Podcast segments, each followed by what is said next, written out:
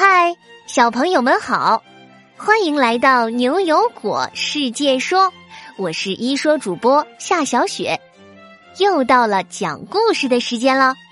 今天故事的名字叫做《匹克的眼泪》。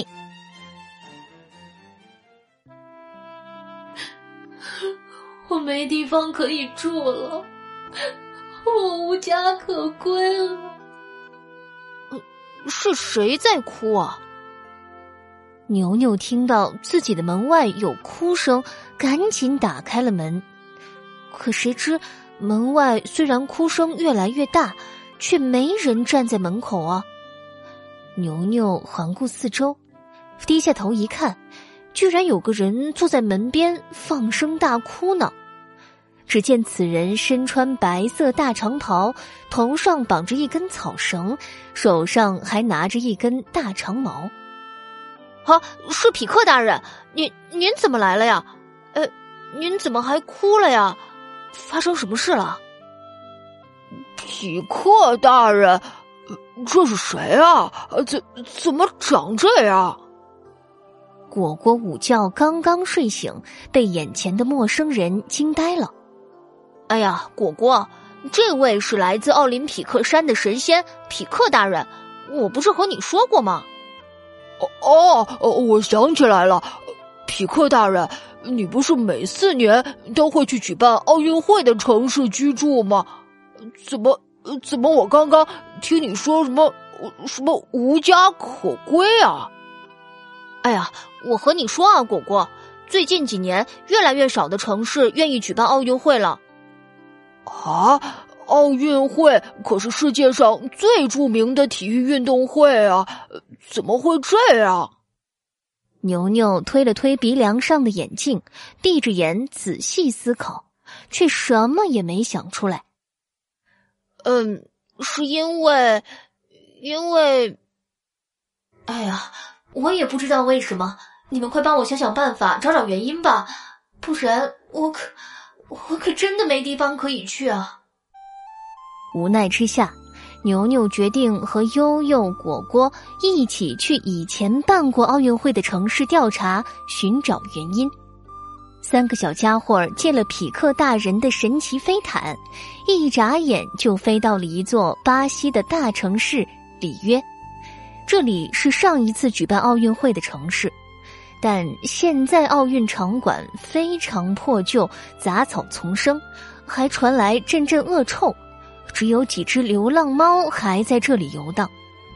果果惊讶的张大嘴巴说：“这，这怎么会是这样？办奥运会的时候这里多么热闹啊，这会儿怎么变得那么荒凉？”悠悠坐在旁边，难过的低下了头，眼里闪烁着泪花，委屈的说：“唉，皮克大人每四年前往一个城市居住，通过在这里举办奥运会来传播友谊、团结和公平竞争的理念。可，可奥运会一结束，怎么就变得那么荒凉啊？”牛牛低头想了想。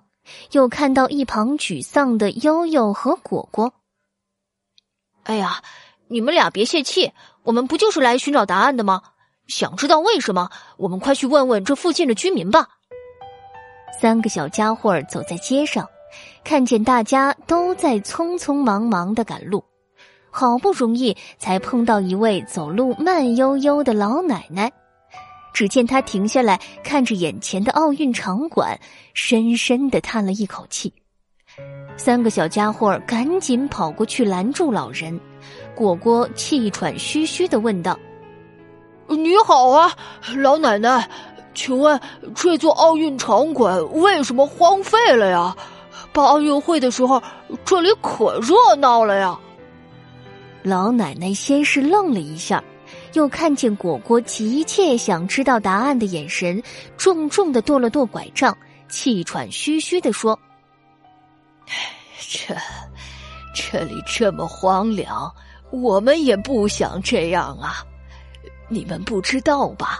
每次举办奥运会都会花很多很多钱建体育场馆，迎接世界上各个国家的运动员和游客。我们的城市甚至为此负债累累。举办奥运会当然是值得骄傲的事儿，但我们普通居民的日子也不好过呀。听了老奶奶这番话，三个小家伙顿时明白了为什么没有城市愿意举办奥运会了。他们向奶奶道谢，马上坐着飞毯回到了牛牛家，向匹克大人说明他们的调查经历。匹克听完，失落的垂下了头，自责的说：“没想到，我的入住竟然给城市带去了那么重的负担。”牛牛和果果看见匹克这副模样，都呆在原地，不知道说什么好。这时，悠悠眼珠一转，安慰起他来：“匹克大人，你别难过。其实，对于奥运场馆都荒废了的问题。”我倒是有个好想法。听到这话，匹克眼里又重新有了希望。只见悠悠不紧不慢的说：“我觉得呀，以后办奥运会的时候，如果已经有建好的场馆，我们就用这些建好的，这样应该能省下一大笔钱。”牛牛听到这个办法，鼓起掌来：“悠悠，你这个法子真好。”对了，皮克大人，我还刚刚收到消息，二零二四年和二零二八年的奥运会举办城市已经决定了，分别是法国的巴黎和美国的洛杉矶。你别担心，这不，你又有去处了。好啦，匹克的眼泪这个故事就到这里。现在呀，果果要请教小朋友们一个小问题哦。小朋友们，你们觉得要怎么做才能让更多城市都愿意举办奥运会，让这项运动会传承下去呢？快告诉我吧！小朋友们可以和爸爸妈妈一起讨论哦。记得把你的答案通过微信公众号语音，在明天上午十点前发给我们。果果提醒大家一句：发语音的时候记得要声音洪亮，还要通过文字告诉果果你的名字哟。只要你够认真、够有创意，就会入选下期的牛油果。我来说，我们明晚七点不见不散哟。对了，如果你还想更深入的了解故事背后的新新知识，获取牛油果儿童日报，或者想和我们三个人直接聊天对话。就快关注我们的微信公众号“牛油果世界说”吧，我等着你们哟。